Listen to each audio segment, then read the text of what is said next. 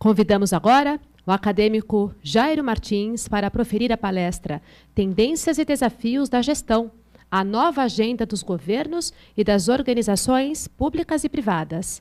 Atuará como moderador o acadêmico Francisco Uras. Informamos que, a partir desta atividade, as perguntas poderão ser feitas exclusivamente por escrito e podem ser encaminhadas para a equipe de recepção no auditório durante a apresentação. Os participantes que nos acompanham à distância, via web, poderão usar a ferramenta do chat, que encontram nas suas telas também neste momento. Sr. Jairo?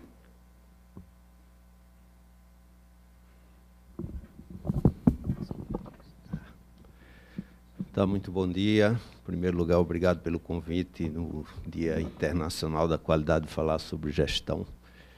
Na realidade, nós vamos falar um pouco praticamente do óbvio, né? porque os diagnósticos já existem. Né? É simplesmente questão de fazer. E hoje, agora no café, nós estávamos discutindo, e a palavra-chave hoje em dia é coragem coragem de se pronunciar, coragem de fazer com que as coisas aconteçam. Escolhi esse tema né, tendência desafio da gestão, exatamente para mostrar a importância do alinhamento de governos e organizações públicas e privadas para que aconteçam as coisas que o nosso país está precisando. Né? Então, definir uma agenda. Primeiro, eu acho que é importante sempre fixar os conceitos, vamos falar de quais cenários nós estamos nos movimentando e falar da agenda aí, quer dizer, aí é uma agenda propositiva mesmo, né? não algo assim especulativo, mas uma proposição, porque isso já é conhecido. Né?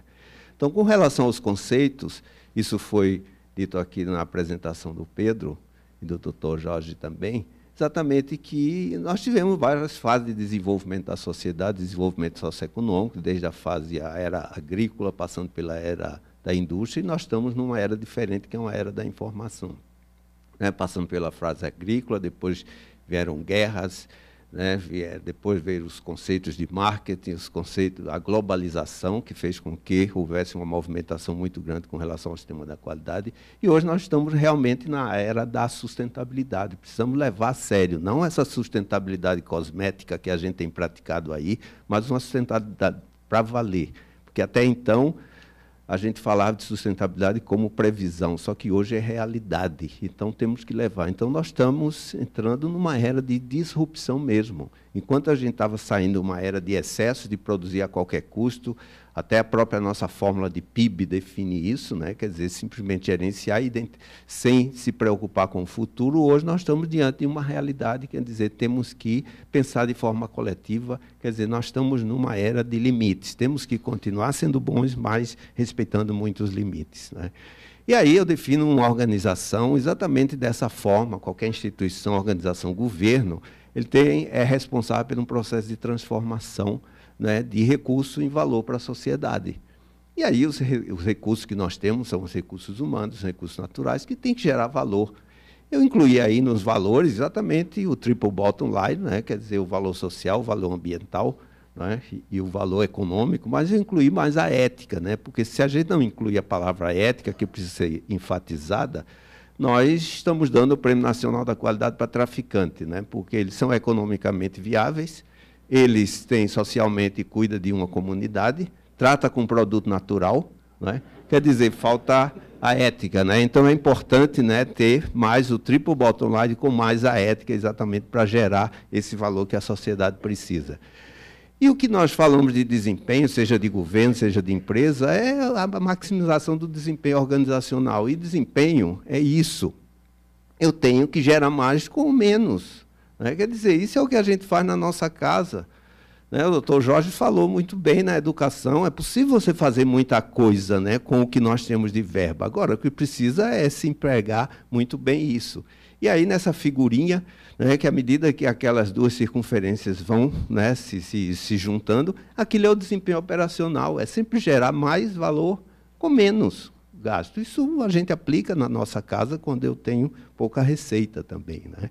E aí, entrando no exercício né, do alto desempenho, os, os, elementos essenciais, na realidade a gente fala, né, o, ponto crucial é produtividade, é isso. Né? Quer dizer, produtividade é simplesmente essa fração, é mais no numerador e menos no denominador. Eu tenho que fazer mais e gastar menos. É isso. Agora, o que é, que é fazer mais? É fazer mais em termos de quantidade, mas eu preciso fazer melhor, ou seja, qualidade, porque senão eu não vou ser escolhido. Agora, eu tenho que ser mais barato e ser rápido, porque esses são os parâmetros que estão movendo a sociedade hoje. E aí entra o segundo ponto, que é, na realidade, o, a eficácia. Né? Quer dizer, eu preciso de fazer o certo, não simplesmente fazer as coisas. Eu preciso ser produtivo, mas fazendo o certo. E entra mais um terceiro elemento, que é a eficiência, que é fazer certo o certo. Não é fazer errado o certo, nem fazer certo o errado. Né? Quer dizer, na realidade, a gente vê produtividade é fazer mais com menos, precisamos da eficácia, precisamos da eficiência.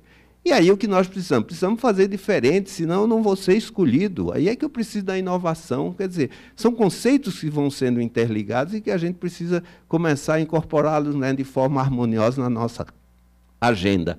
E a inovação é fazer diferente, não é fazer inovação para arrancar o dinheiro do consumidor, é fazer inovação para atender uma determinada necessidade.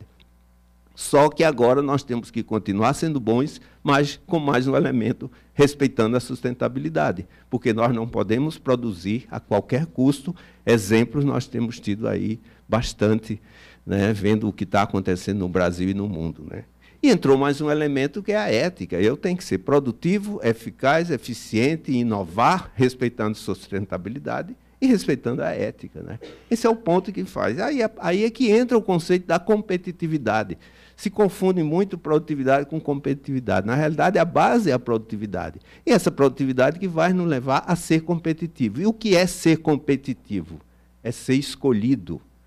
Se eu não sou escolhido, eu não sou competitivo. Isso vale para uma pessoa física, para uma organização, vale para um país também. Por que, é que estão deixando de fazer comércio com o Brasil? Porque o Brasil não é competitivo. Então, nós estamos pecando né, em tudo isso né, que nós vimos agora, é esse tema da competitividade. Quer dizer, temos problema na produtividade e isso está levando ao país a não ser competitivo. Isso se harmoniza dessa forma. A gente pode dizer, a produtividade é um conceito pontual, isso tem a ver com a organização. Eu faço na minha casa as coisas, vocês fazem nas suas organizações, na sua casa. Agora, competitividade é tudo, é sistêmico, é país. Essa figurinha mo mostra muito bem. A competitividade a, a, produtividade das organizações vão levar à competitividade do, do país. Na realidade é isso. E entrando de novo num exercício né, que parece assim muito simples. Então, as organizações vão buscar a produtividade. O país tem que ser competitivo. Se eu, quer dizer, atendo a esses dois pontos de vista, o que é que vai acontecer isso de forma harmônica? Eu vou reduzir o custo das minhas transações. Né? Quer dizer, o custo dos meus produtos né, vão ficar mais baratos. Né? E aí, se eu reduzo o custo, o que é que vai acontecer? Eu vou aumentar a demanda. Claro que eu sou mais barato, aumento a demanda. E se aumenta a demanda, eu vou aumentar as vendas e aumento as exportações. Quer dizer, é tudo numa sequência lógica. Por isso que eu disse a vocês, eu vou falar do óbvio, né? porque nada disso é novo. Né? E são teorias que já se aplicam há muito tempo. E se eu as vendas e a exportação, o que é que eu vou ter que fazer? Eu vou precisar aumentar a produção, eu preciso produzir mais para isso. E se eu a produção, o que é que vai acontecer? Eu vou gerar emprego. Né? Porque eu estou aumentando a produção, eu vou precisar de gente para fazer aquilo. E se eu gero emprego, eu aumento a renda da população. População com a renda aumentada, o que é que ela vai buscar? Ela vai buscar o bem-estar da população. Então, o que se vê é isso, é tudo de uma foto. Quer dizer, de tudo isso, produtividade e competitividade, a gente está vendo que gera emprego, né? e gera bem-estar. E os políticos precisam entender que isso pode gerar voto também, né? que talvez se a linguagem é essa. Né? Então, vamos gerar emprego, gerar bem-estar, que aí vocês têm seus votos também. Né? Não é fazer querer voto de qualquer forma. E agora, se eu gero bem-estar, o que é que vai aparecer? Novas necessidades. Né? Eu quero bem-estar, eu quero dar conforto para minha família. Então, vão surgir novas necessidades. E novas necessidades, como é que eu vou resolver com a inovação, aí entra o conceito da inovação também. Quer dizer, isso entra num ciclo virtuoso, né? quer dizer, gerei demanda até você gerar inovação. E acontece, eu consigo atender tudo isso, bem-estar, renda, emprego, produção, o que é que vai acontecer? Na realidade, eu estou gerando resultado. Né? É o resultado do país. Nós estamos gerando resultado no nosso país, nós não temos indicadores bons para apresentar. Então, esse é o resultado que eu estou gerando. E aí, o resultado o que, é que vai fazer? Vai fazer que eu tenha, nem estou enxergando aqui, é a reputação. Quer dizer, se eu gero um resultado bom, eu aumento minha reputação. É a mesma coisa na minha na empresa, né? Eu gero resultado, então vou aumentar minha reputação. Se eu gero a minha reputação, o que é que eu faço? Eu gero confiança. Né? Isso funciona também na gente como pessoa física e também como organização. E se eu gero confiança, o que é que dá, vai na realidade? Aí eu vou trazer novos investimentos. Né? Quer dizer, por que, é que o Brasil hoje não, não vem investimentos para o país? Porque não tem confiança. Eu tenho problema de confiança aqui no nosso país. E se eu gero investimento, o que é que eu vou? Eu vou ter um desenvolvimento sustentável. Então, na realidade, isso também é um novo ciclo virtuoso, né, que simplesmente são fatos que se encadeiam. Há alguma novidade nisso? Não, nós estamos falando, de novo, do, do óbvio. E juntando tudo isso, na realidade, entre os dois, num círculo virtuoso, que é o que vai fazer com que eu tenha a esse desenvolvimento sustentável. E aí, como o Dr. Jorge falou, é a gestão que faz isso. Né? Quem é que harmoniza tudo isso? É uma boa gestão. Por que nós estamos tendo problemas, esses casos, essas catástrofes que têm acontecido ultimamente? Algum desvio da gestão houve. Alguma, né? quer dizer, se fala muito numa gestão sistêmica, mas tem se, se não estamos praticando de forma correta. E aí, olhando, juntando tudo isso, fica muito claro, né, através dessa figurinha aí que eu mostrei exatamente. Primeiro, o que é que realmente afeta a produtividade e a competitividade do Brasil? Porque produtividade, dissemos, é quantidade, é tempo, é custo e é qualidade. Aí entra a capacitação, a facilidade de, de, de de negócio, as leis trabalhistas que às vezes são engessam, né, você ter certa flexibilidade. Aí você precisa de ter pessoas capacitadas. Se eu recebo gente que não está preparada, isso vai gastar. Então eu vou deixar de ser produtivo, eu vou precisar de investir nessas pessoas porque não estão preparadas. Agora, a produtividade vai fazer com que eu reduza o custo, ou seja, é o contexto de preço, contexto de custo. Agora, para eu ser competitivo, eu vou precisar ter confiança. Né? Quer dizer, tem que perceber, não adianta ser, né, parecer, ser honesto, né? tem que também parecer honesto. E é por isso que o nosso país nós estamos com essa dificuldade. E aí entra o que está sendo todas essas discussões, que é o custo da transação. Quer dizer, como é que eu vou querer ser competitivo se eu tenho energia alta, se eu tenho infraestrutura precária, se eu tenho um crédito com esses juros né, abusivos? Né? Quer dizer, tudo isso faz com que eu deixe de ser competitivo. Então fica muito claro essa junção, né, que a base é a produtividade que as organizações podem fazer. Agora, se não houver a criação de um ambiente né, competitivo, né, que gere né, essa competitividade, eu não vou conseguir ser, não é na, na, mão das empresas. O governo tem que criar esse ambiente de competitividade, né, quer dizer, esse ambiente de transação. E aí, voltando né, àquela nossa figurinha, né? Quer dizer, o que vai fazer com que eu melhore tudo isso, da produtividade à competitividade, é a qualidade da gestão. É essa qualidade que nós estamos fazendo. Né? Uma, uma gestão sistêmica não é olhar apenas o produto, é olhar tudo o que eu faço. Né?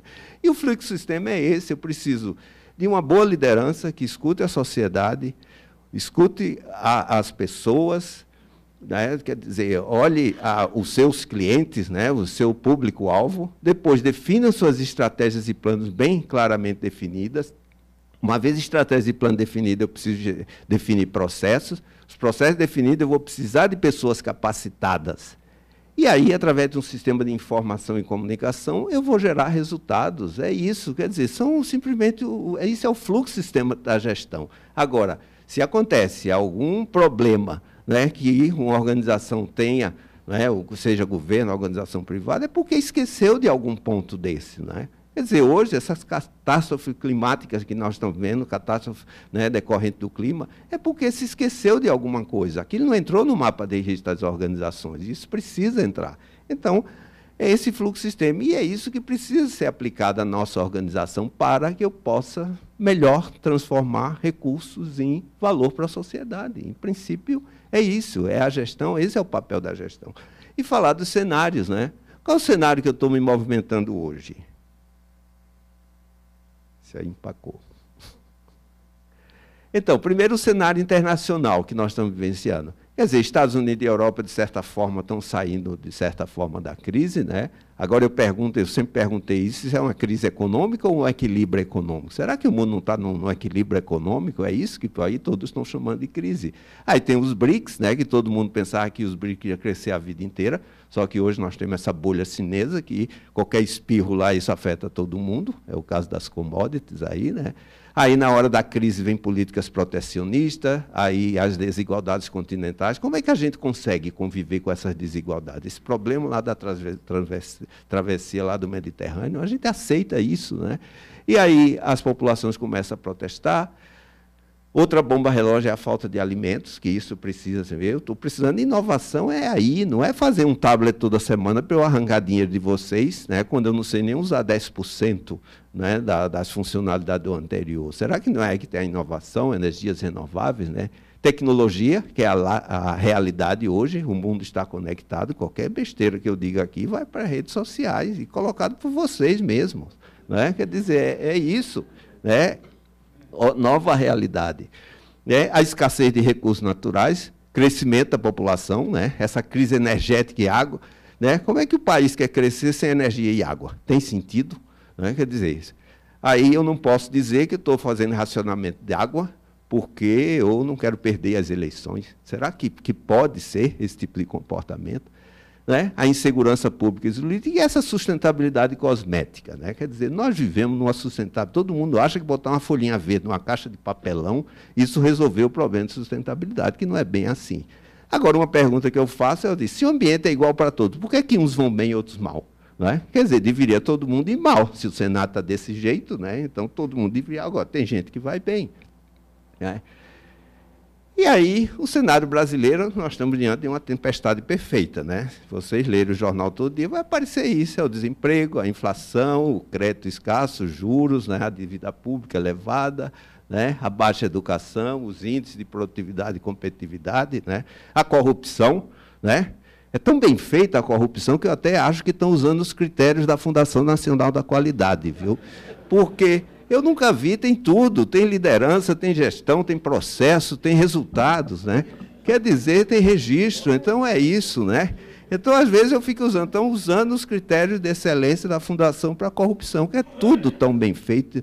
E, e, só que apareceu a Polícia Federal, o Ministério Público, que isso eu acho não estava no mapa de riscos. Né? E um Congresso descomprometido e a má qualidade dos políticos. não vou dizer que nossos políticos têm boa qualidade. Quer dizer, aí já começa esse problema nosso. Né? Esses indicadores, né, que já foi mostrado aí, quer dizer, o Brasil fala que o Brasil está em ajuste, o Brasil está em crise, né, que nós precisamos, é o PIB com essa taxa de, de prevista crescer, a própria inflação, que já está chegando nos dois dígitos, o desemprego, né, os juros, né, quer dizer, altíssimos, e a intenção do consumo que está tá baixando, né, quer dizer, está encolhendo a economia. Agora, o que se fala já é, não, não se fala mais em 2016, se fala em 2017. Se fizermos tudo corretamente, em 2017 começamos a ter. Aí é que entra a palavra coragem. Nós precisamos de coragem para nos posicionarmos e falarmos. Né? E aí isso também está mostrando, quer dizer, produtividade nós estamos embaixo, queremos crescer como? Né? Se o trabalho que um americano faz, eu preciso de quatro brasileiros. Né? Isso é, é a realidade. Estamos caindo também no ranking da competitividade. Né? Quer dizer, cada ano a gente está caindo cada vez mais em termos de inovação também. Esses indicadores têm mostrado isso. Né? E agora, recentemente, a lista de facilidade de negócio. É aquilo que nós falamos. Aquela figurinha, né? Quer dizer, falamos de produtividade, que nós estamos caindo, falando de competitividade, né, que também estamos caindo, e agora o ambiente de negócio. Quer dizer, esses fatores se interrelacionam. É simplesmente que está precisando realmente uma atitude né, com relação a isso.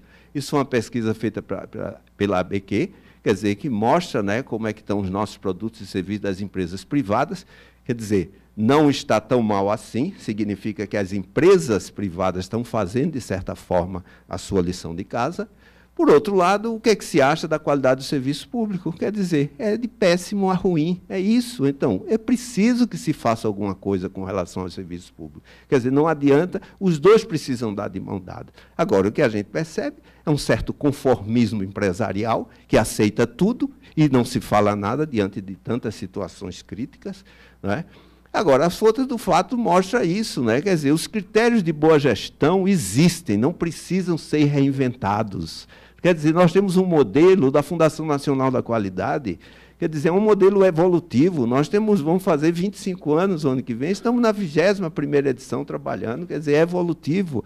Fomos escolhidos agora, recebi um e-mail semana passada que o GEM, que é o Global Excellence Model, Model estão pra, pra, propondo o Brasil para fazer a reunião internacional no próximo ano. Quer dizer, nós somos visíveis. Entrei no site da África do Sul, aparece três modelos que eles tomaram como base para melhorar a gestão. Um é o Malcolm Balde, o outro é o europeu e o outro é o da FNQ. Vocês vão ver a mandala da FNQ lá. Quer dizer, nós não precisamos reinventar a roda, já está tudo aí. Agora, os países que adotaram a gestão, né, adotaram a gestão pública alinhada com a gestão privada, eles estão conseguindo sair da crise. Né?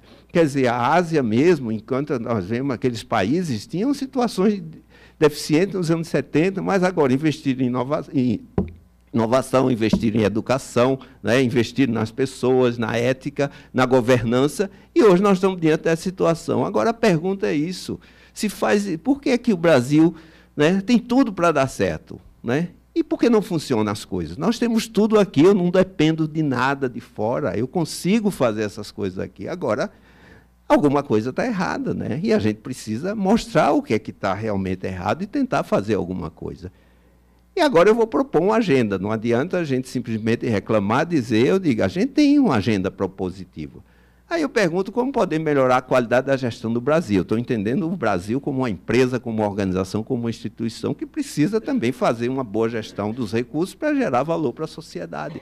Então, nós enxergamos a FNQ, o Brasil, como uma grande cadeia de valor, que tem que ser alinhada, empresa pública, privada, com e sem fim lucrativo, nação, estados, municípios. Né? Quer dizer, eu sempre digo, disse uma vez na reunião da ABQ, eu disse que tinha um professor meu de faculdade que ele dizia que a burrice é escalar, ela sempre se soma. Agora a inteligência é vetorial, ela dá zero se não for bem orientada. É o que está acontecendo aqui. Quer dizer, nós não temos esse alinhamento político, nem público e privado. Né?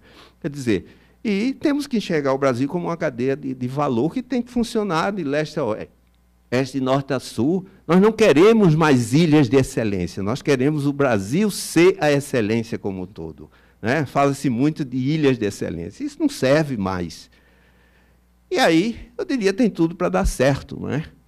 Temos uma pirâmide demográfica ainda saudável, não é? quer dizer, ainda podemos, não é? somos muito diferentes da Europa, não é? do próprio Japão, um clima amigável né? Né? e propício, né? uma abundância de recursos naturais. Houve controvérsias com essa frase, abundância de água. O Brasil é abundante em água, agora ela está mal sendo mal gerenciada. Mas tem muita água nesse país, né? Quer dizer, a gente toma banho com água à vontade. Pô, eu morei na Alemanha, eu tomava dois banhos por semana, porque todo mundo tomava, né, para não gastar água, senão minha conta no ano seguinte era absurda.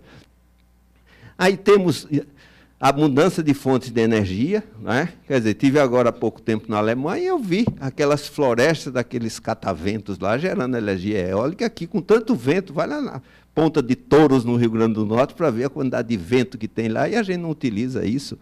Aí, hoje, nós temos uma população ficando mais crítica, né, protestando, que isso é bom, né, é importante que aconteça isso.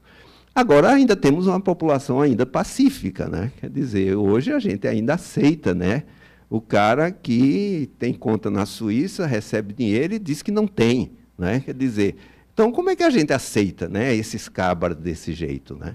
É, é, é, triste mesmo. Agora, temos o lado, a, a independência jurídica, né, que eu acho que isso é algo importante no, no, país, né, a capacidade de trabalho do povo, que se der trabalho, o povo trabalha. Tá?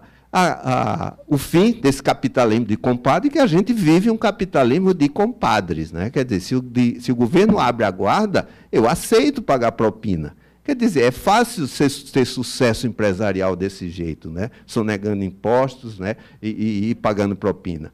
Né? Eu queria ver fazer, ralar mesmo, né? para ver o que é que né? é, é ser um executivo. Né?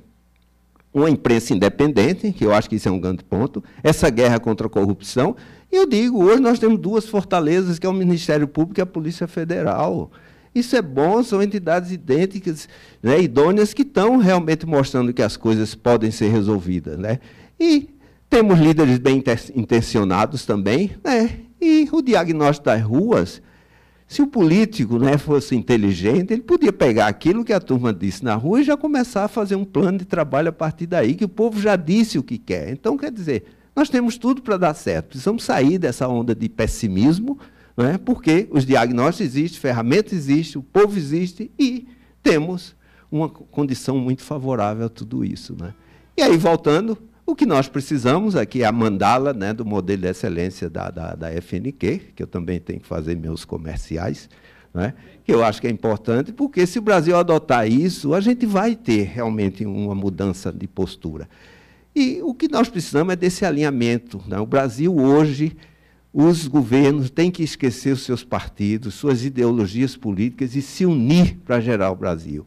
Por quê? O governo federal ele tem que ser estratégico, definir o rumo. O estadual ele deve ser tático, né? Fazer os desdobramentos. E o municipal é operacional. O prefeito tem que entender de gente, o prefeito tem que ser bom administrador, o prefeito não pode ser político, não pode perder tempo com política, que ele tem que fazer as coisas acontecerem com base no que o pessoal. E a sociedade, que precisa cobrar, né? quer dizer, as empresas, né?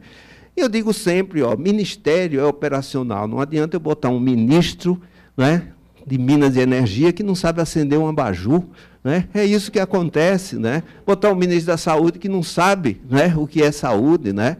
Botar, quer dizer, um ministro de Trabalho que nunca trabalhou na vida. Né? Quer dizer, então são essas coisas, quer dizer, ministério tem que ser gente que entenda das coisas. Né?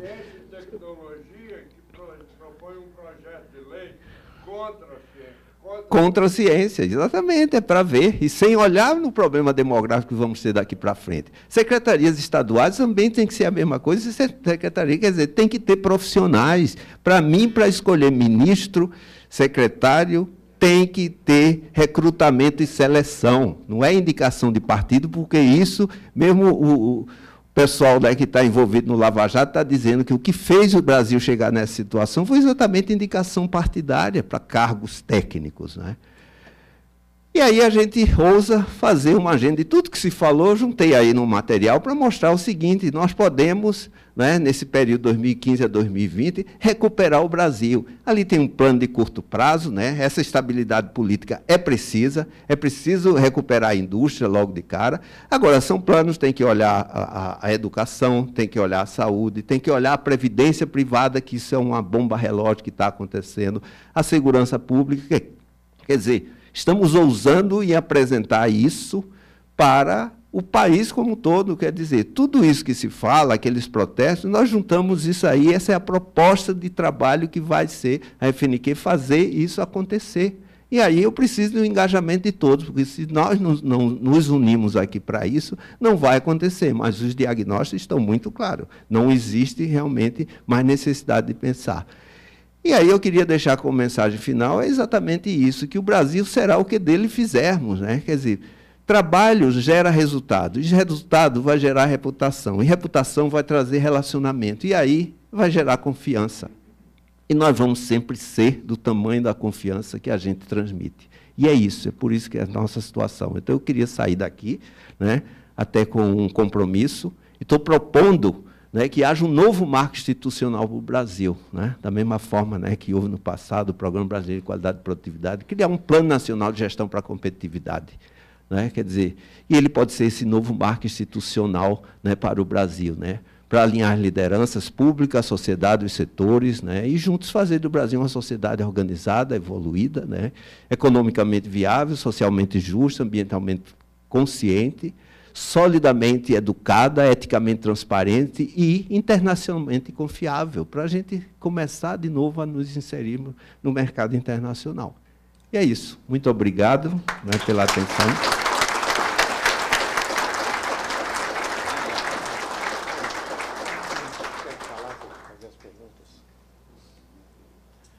Bom, é, agradecemos ao Jairo pela excelente apresentação, no qual nós vimos conceitos bastante claros e terminou com uma proposição muito, muito objetiva e um diagnóstico muito preciso.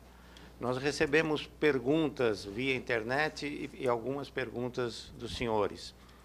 Eu vou iniciar com uma pergunta de um colega nosso acadêmico, Maurício Roscoe, é, sobre um tema que, uh, na palestra do Dr. Gerdau, foi abordada também. Como explicar o paradoxo de recursos reais e ociosos, organizações e equipamentos, etc., ao lado de tanta coisa para fazer? O Dr. Gerdau mencionou um exemplo no Rio Grande do Sul e o Jairo comentou isso com relação à questão de produtividade. Né? Existem recursos e não existem ações correspondentes. Como explicar esse paradoxo? Há, há, pouco tempo eu fui convidado para participar de um debate sobre saúde. Né? E aí, um, a, a, primeira pergunta que me fizeram é o seguinte: como é, melhorar o, tema, o sistema da saúde brasileira com pouco recurso. Aí eu respondi da seguinte: e tem pouco recurso?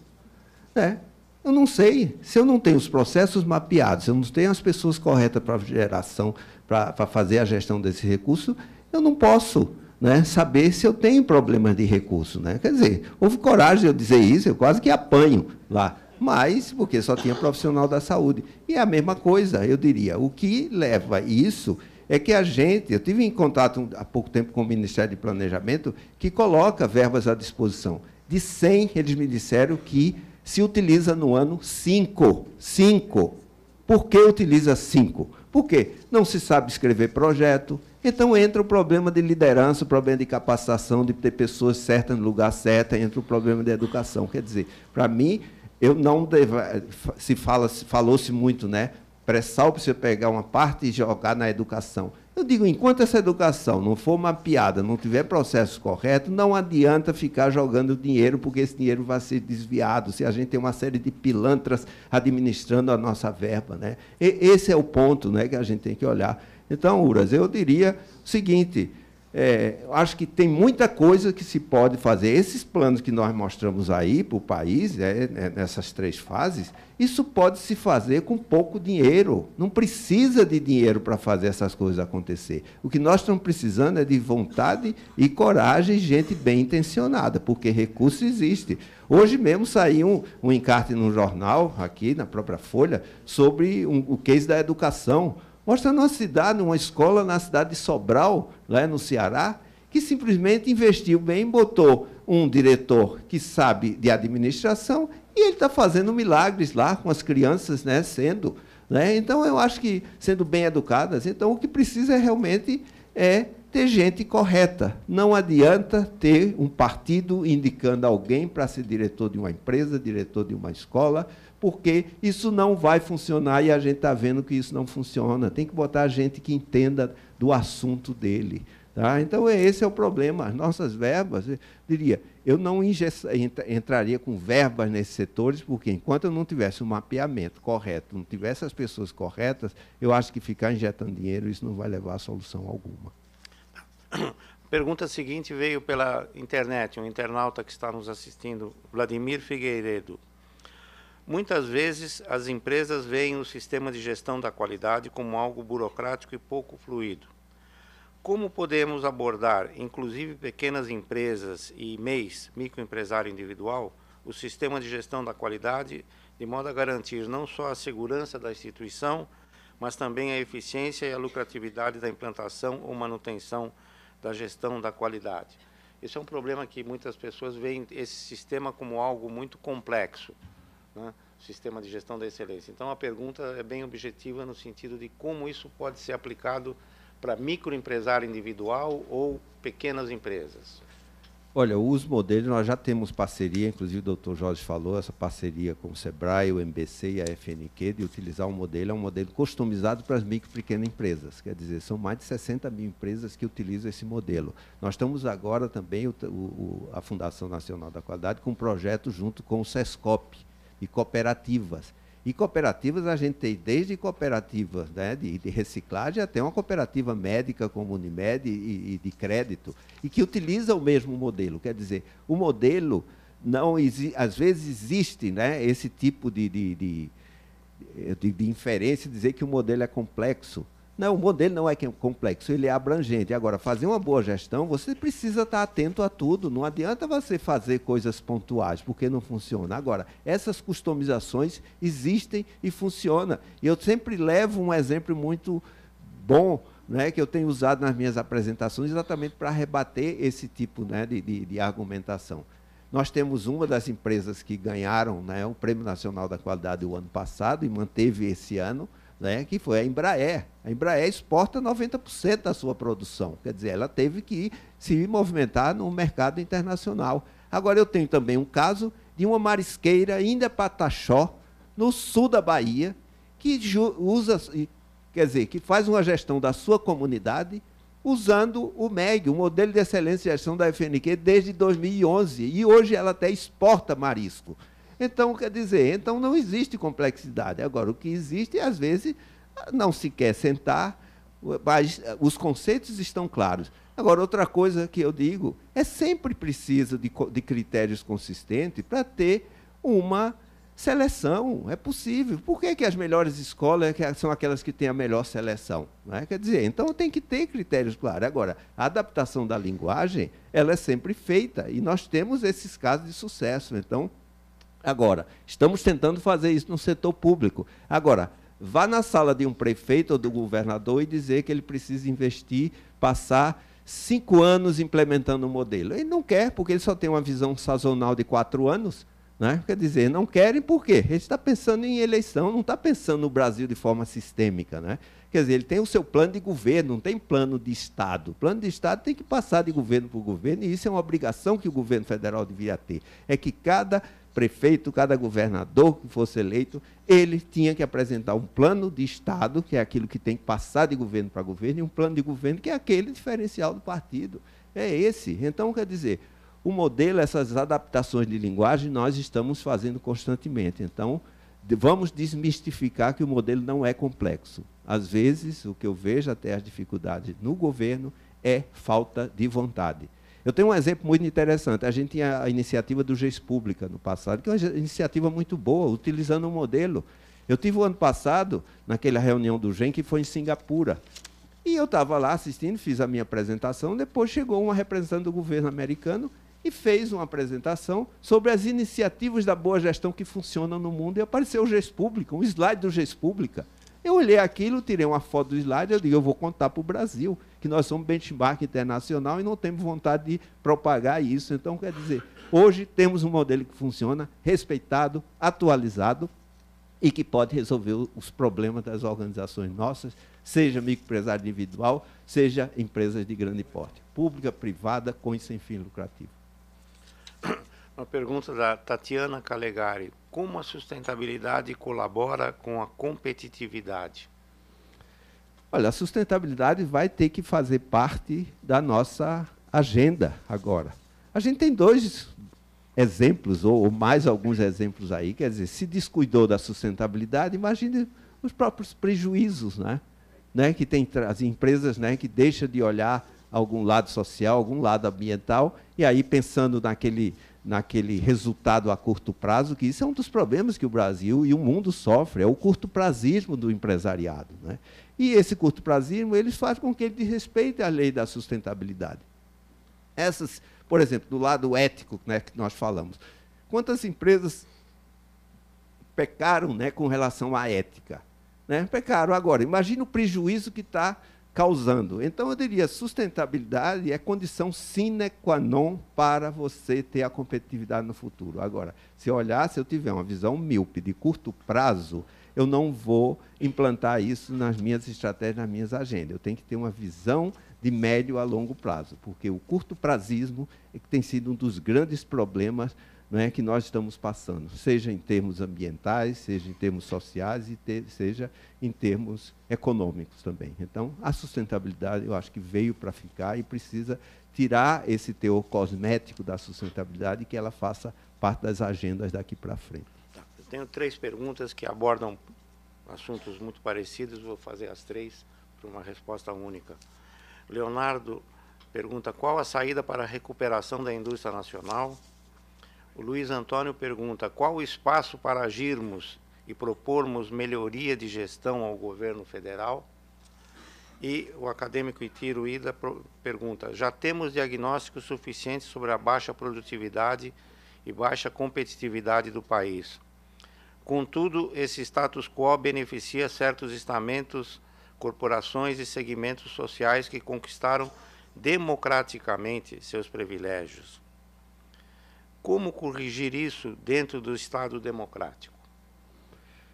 É, o caso da indústria, que eu diria que é o, o tema premente né, que nós temos hoje, é, é exatamente aquilo. Eu preciso criar um ambiente, não é simplesmente deixar o tema produtividade, que as organizações olhem os seus processos e melhores, porque se você fizer tudo isso, reduzir custo, for rápido e encontrar um ambiente né, quer dizer, não adequado, né, que você já entra uma carga tributária, já entra uma burocracia, né, uma infraestrutura logística isso aumenta. Então, quer dizer, para você, é, eu diria que uma das prioridades do governo, a primeira delas é resolver esse problema político, né, que isso é um, uma irresponsabilidade. Uma vez resolvendo isso, vamos olhar a indústria dessa forma, quer dizer, olhando a educação, olhando a produtividade das indústrias e criando um ambiente para se fazer negócios. Eu acho que é esse ponto. E aí Brasil precisa também recuperar a sua confiança no mercado. E, e, recuperar uma confiança, eu digo o seguinte: é muito mais fácil você construir uma confiança do que você recuperar. Então, confesse que errou. Confesse que errou, que você já, já anda meio caminho. E aí dizer, vamos fazer tudo de novo e juntos. Né? Então, eu acho que o tema da indústria não está fácil. Se vocês pegarem, a apresentação vai ser distribuída, pode ser distribuída. Então, aquele, aquela figura que eu juntei, produtividade e competitividade, ali está dizendo qual é a forma de recuperar a indústria. É, é deixar o papel para a indústria, de um lado, e o papel que o governo crie um ambiente. Aí se falou aí do tema da da, da, burocracia, problema das leis. Quer dizer, isso é possível. Quer dizer, não foi criado no passado que funcionou aquele Ministério da Desburocratização. Por que, é que a gente não cria algo nesse sentido? Né? Porque a gente mesmo fica criando essas burocracias sem necessidade. Né? Quer dizer, é esse ponto né, que nós precisamos tentar. E o governo nós colocamos um plano. No início do ano eu fiz um webcast na FNQ, colocando um plano para a presidente Dilma dizer, olha, usem isso. Agora, o que eu pediria é o seguinte, eu sozinho, a fundação sozinha não vai conseguir. O que nós precisamos é todos aqui juntos, juntos ao governo. Eu acho que a gente precisa criar coragem, porque hoje a gente tem um empresariado acovardado. Olha, isso eu digo assim porque eu percebo, a gente fica simplesmente né, achando, esperando redução de IPI né? Você olha a indústria automobilística, o que é que ela espera sempre? Reduzir IPI quando cai as vendas de automóveis. Não, porque não cobra do governo melhores condições para eu exportar mais. Né? Alguém tem coragem de chegar e dizer, eu vou proibir venda de carro aqui em São Paulo, porque não comporta mais. Agora, ninguém tem esse tipo de coragem. Então, diga, governo, eu preciso exportar meus carros. Então, crie um ambiente para que eu possa exportar, acabe com essa carga tributária. Quer dizer, são esse tipo de postura que nós precisamos, uma postura crítica, mas propositiva. Mas o que eu vejo é o seguinte: sempre que a nossa presidente vai para algum evento, fica todo mundo tirando selfie com ela. Pô, né? para quê? Para sair junto né, da presidente? Puxa, cobre, diga alguma coisa, né? Não é simplesmente porque eu tenho uma autoridade que eu vou ter que ir, que conviver com ela se ele não está fazendo um trabalho bem feito. Né? Então, quer dizer, o que fazer existe, ferramentas existem. Para mim, é uma vontade é simplesmente uma vontade de querer fazer as coisas funcionar, porque nós não precisamos de tecnologia de fora com relação à gestão de jeito nenhum. Tá. É, uma pergunta da Flávia Nunes, diretoria de administração da Marinha. É, alinhado com o pensamento apresentado pelo Dr. Gerdau, em que o governo precisa apresentar melhoria na execução de suas tarefas, Existe algum estudo da FNQ para incentivar as organizações públicas a adotar o MEG e ter uma participação específica no PNQ?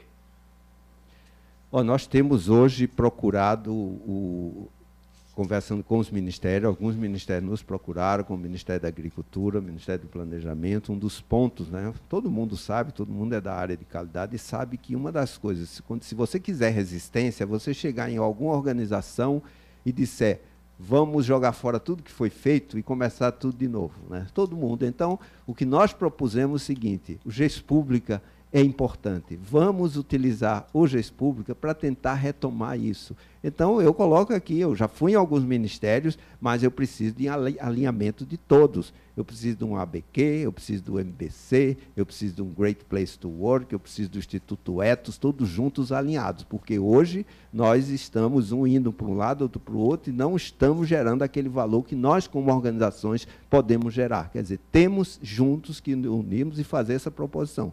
Por quê?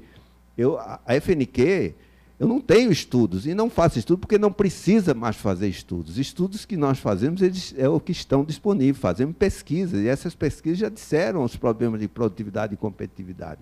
Simplesmente é esse plano que é um slide. Se colocar isso, se a gente conseguir colocar isso na mão da presidente e diga, olha, dissemine isso com seus ministérios, eu cheguei a fazer um plano, né, exatamente de fazer. Eu preciso simplesmente é questão de fazer um plano, porque os temas já existem.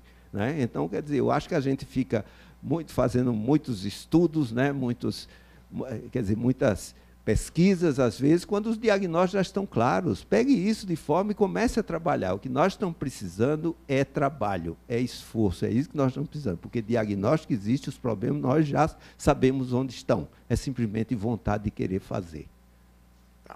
Eh, uma pergunta do senhor José Gran Machado. O conceito de desdobramento das diretrizes, Vicente Falcone, exige que haja liderança e definição dessas diretrizes. O questionamento se refere: o Brasil carece de lideranças políticas para definição de diretrizes para o país? Nós precisamos, por isso que eu digo, se não tiver a liderança correta, com o conhecimento correto, isso não vai acontecer, porque eu, é o que nós estamos vendo é isso, são áreas operacionais que deveriam estar preocupados com o país e simplesmente não estão fazendo, estão fazendo política. Porque o conceito né, dos, das diretrizes, isso é importante, eu preciso em qualquer organização. Agora, nós estamos realmente com uma lacuna de líderes e uma lacuna de, de, de, coragem mesmo. Isso tanto no ambiente político como no ambiente privado mesmo. Porque hoje o que é que acontece? Nós estamos olhando só para o nosso umbigo. Quer dizer, você vê setores mesmo da economia que só estão esperando por alguns incentivos loca localizados nos seus setores e sem pensar no Brasil como um todo. Acho que é isso que precisa mudar. Então, quando se fala de liderança, claro que a lacuna da liderança política é muito grande devido a essa interferência dos partidos que desencadeou em todo esse tema da corrupção que nós estamos sofrendo hoje. Né? Agora, nós precisamos realmente de lideranças transformadoras, seja no lado público, seja no lado privado, que realmente faça as coisas acontecer. Porque hoje o que nós vemos né, do lado privado é se esperar por determinadas é, ações pontuais né, de redução de, de, de, de, impostos e tudo pontuais, em vez de pensar no país como um todo. Né? Quer dizer, nós estamos realmente carentes de líderes e de líderes corajosos, que sejam propositivos né, para melhorar a situação do país. Pergunta de André Bidá Iton. No círculo virtuoso de crescimento, como fazer o balanço do bem-estar individual em face ao coletivo da sociedade? Olha, isso é uma questão realmente cultural. O Brasil está com um problema de valores hoje, né? mas é, é, possível você buscar agora com consciente. A educação, né? isso se faz através de uma educação consciente, né? de certa forma. Porque o que, é que acontece hoje? Né? Tem gente que vai aqui na 25 de março e compra CD pirata. Né? Quer dizer, agora há essa consciência. Né? Tem gente que chega numa festa, num bar, numa, numa festa de, carna, de, de, de, casamento no interior de São Paulo e dá 20 prata para o garçom para aquela mesa ser bem atendida. Isso é corrupção também, né? Quer dizer, mas a gente não incorpora esse tipo de coisa, a gente acha que corrupção é quando tem milhões e bilhões envolvidos, né? Com os outros. Poucas coisas. É, exatamente, com os outros. É isso que a gente acha. Agora, essas coisinhas a gente vai falando. Recebi há pouco tempo uma carta né, daqui do, do, de, com essa mudança de velocidade de trânsito, que eu estou prestes a perder minha carteira de motorista. Aí eu fui fal falar, não, disse, é, não, a gente resolve esse problema. Eu resolve como? Eu digo, olha, a, a, a diferença é pouca, é de 50, eu passei para 55, né? Quer dizer, eu não sou um motorista que eu sou até criticado pela minha mulher, que disse que eu sou lerdo, né? Dirigindo, mas eu digo, aí eu fui, aí o que é que eu fiz? O seguinte, não, eu vou fazer uma carta, eu digo, não sou um motorista que coloca o risco à população, pode ver que as ultrapassagens é de poucas coisas, né, alguns percentuais, então, quer dizer, vocês estão fazendo algo com uma pessoa que faz a coisa de forma correta. Então eu coloquei essa defesa. Eu acho que isso deve ter assustado tanto que até hoje eu não recebi resposta, mas eu, eu, eu registrei de forma correta. Pode até pensar que eu sou ingênuo, eu não sou ingênuo, eu apenas estou fazendo a coisa correta. Eu não, não, não tenho dinheiro para pagar um advogado para fazer uma defesa e nem quero zerar minha pontuação. Não, eu quero fazer tudo certo. Agora, entenda a nossa situação. Então, eu acho que é esse tipo de coisa que a gente precisa incorporar no nosso dia a dia. Então, se a gente tiver isso do bem-estar né, como foco, e aí a gente vai poder, no ambiente de trabalho, né, fazer o equilíbrio pessoal e profissional, porque hoje né, a gente vê muito até por falta de educação, por, até por falta de ética em muita gente de forma individual, a gente até explora uns colaboradores, outros aí, outra, um trabalha menos. Então, eu acho que se houver essa unidade, a gente consegue o bem-estar coletivo, que é o que nós estamos precisando. Tá. Nós só temos mais quatro minutos, algumas perguntas não puderam ser respondidas. É, a gente sugere que durante o coffee break ou no, no, no final se dirijam ao palestrante para poder esclarecer. Eu vou fazer uma última pergunta. Uh, o Jairo mencionou o Programa Nacional de Gestão e Competitividade, foi o último slide que ele apresentou. A pergunta é: o senhor poderia detalhar quais as medidas concretas que poderiam ser tomadas para viabilizar esse PNGC? É, primeiro, eu acho que a primeira coisa, a gente precisa do apoio da liderança. Então, eu já cheguei a desenhar um plano e dizer, olha, preciso que organizemos em, em Brasília, com a presidente conduzindo isso, com os ministros e os governadores do Estado, dizendo, esse é o nosso plano de melhorar a produtividade e competitividade do Brasil. Porque preparar isso, a Fundação, né, tenho certeza que o MBC, junto com a Fundação, a própria BQ, né, que já temos trabalho, nós podemos preparar esse plano de forma correta, porque o embrião deles eu já tenho pronto.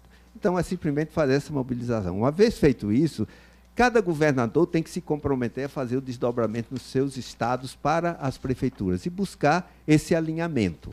É, é, isso, quer dizer, o plano existe, as metas existem claramente, o que precisa ser priorizado existe também. Quer dizer, o que nós precisamos é querer, é ter esse canal. Né? Quer dizer, eu tenho, quer dizer, se eu chegar para a presidente Dilma e quiser uma audiência com ela, claro que eu não vou ser recebido, né? Porque, porra, aquele cara quer falar de qualidade, né? Que eu não tenho. Mas eu digo, eu prefiro, eu acho, se a gente juntar os. Né? Se a gente juntar, né, quer dizer, lideranças né, públicas e privadas né, que acreditem na causa, a gente vai conseguir fazer essa sensibilização. Agora, o que eu queria deixar claro é o seguinte: é que mais de um ano nós já estamos trabalhando de um plano. É simplesmente entregar algo que já está pronto. Tá? Para a educação, eu digo, nós fizemos um dos seminários internacionais da Fundação, isso em 2013. Nós tratamos do tema transformar pela educação. Vocês sabem que eu fiz uma customização do MEG para a educação. Entreguei, sabe, nas mãos de quem? Na época, o ministro Aloysio Mercadante da Educação. Agora eu pergunto, ele hoje é ministro da Educação de novo. Agora eu pergunto, vocês recebiam alguma resposta do ministro com relação a isso? Até agora nada. Silêncio sepulcral, calado como diz na minha terra que só um coco. É questão de fazer, precisamos de coragem de fazer. E aí nós precisamos de liderança para fazer as coisas acontecerem. Obrigado. obrigado mais uma vez.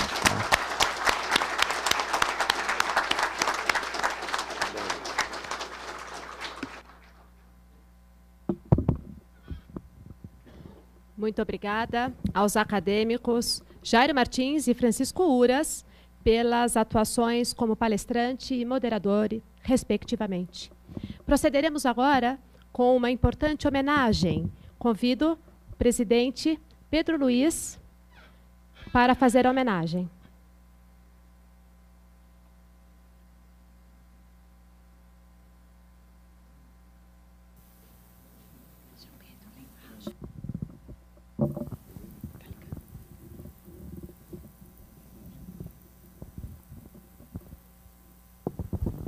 Esta homenagem estava prevista para ser evento, mas como o homenageado vai ter que se retirar antes disso, vai ser feita agora.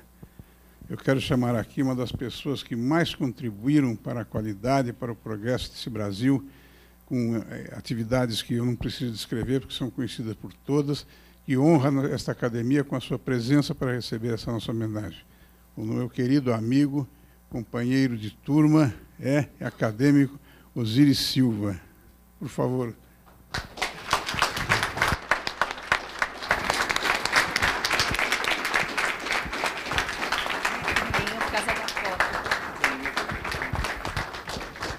Eu vou ler o teor da placa. Em reconhecimento pelo valioso e incomparável compromisso assumido com a qualidade no Brasil, pelas, pelas inestimáveis contribuições para o seu desenvolvimento e competitividade e pelo modelo exemplar de liderança e inspiração aos tantos seguidores em atuação no país.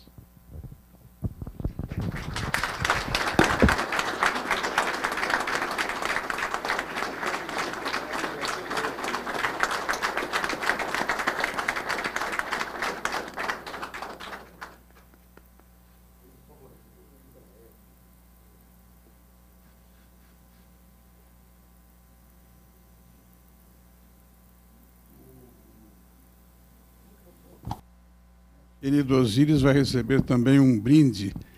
O nosso querido acadêmico Israel, José Israel Vargas está dedicando a ele um livro autografado. Me vê as mãos, não quer entregar pessoalmente? Por favor. Tenha a bondade de fazer a entrega de próprio punho aí.